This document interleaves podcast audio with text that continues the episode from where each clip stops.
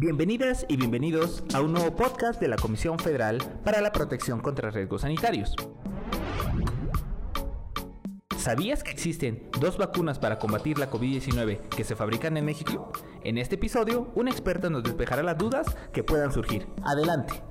De las vacunas que se utilizan contra el COVID en México, toda la información que ampara la calidad, seguridad y eficacia ya se revisó por un panel de expertos técnicos y por parte de nuestros químicos y médicos especialistas en la COFEPRIS. Con base en toda esta información, se decide otorgarles una autorización especial de uso por emergencia a cada una de estas vacunas.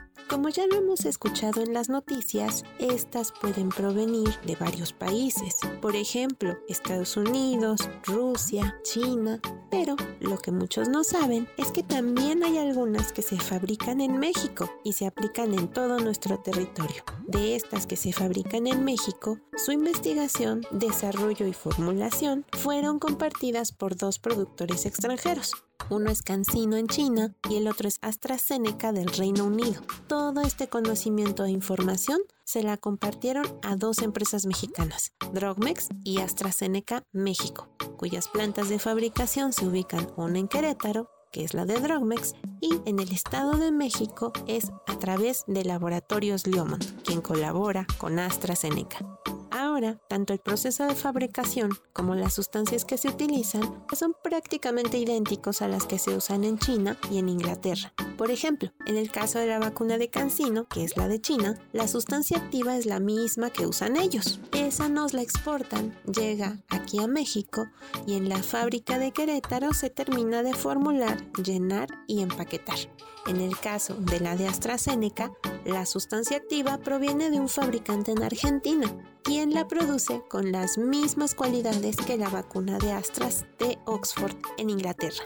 Cuando llegan los embarques con esta sustancia activa de Argentina, se envían a la planta de Leomont en el Estado de México, donde también la formulan, la llenan y la empaquetan.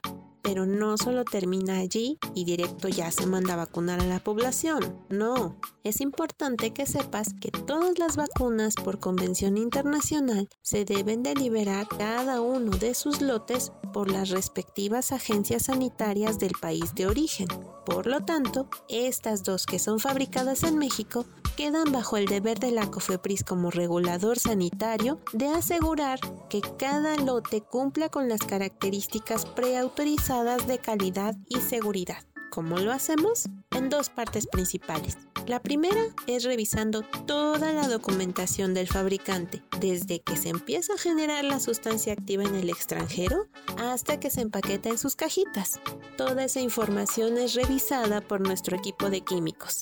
También se toman muestras de cada uno de estos lotes y son analizadas en nuestro Laboratorio Nacional de Vacunas, que también es parte de COFEPRIS y tiene muchísimos años de experiencia. Está certificado y tiene reconocimientos de organizaciones internacionales.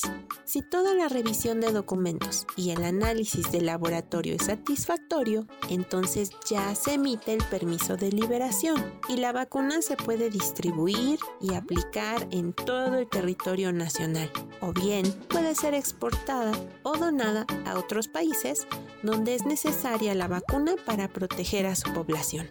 Incluso tenemos el orgullo de decirte que la vacuna de AstraZeneca que se fabrica en México se convirtió en la primera vacuna anticovid elaborada en Latinoamérica en ser aprobada por la Organización Mundial de la Salud para que cualquier país pueda usarla sabiendo que es de calidad.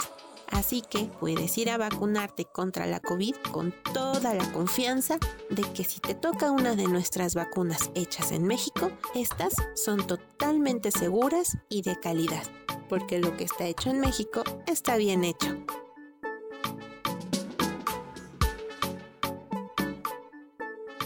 Encuéntranos en Facebook, Twitter e Instagram como cofepris, así como LinkedIn como cofepris. Este programa es público, ajeno a cualquier partido político. Queda prohibido su uso para fines distintos al desarrollo social.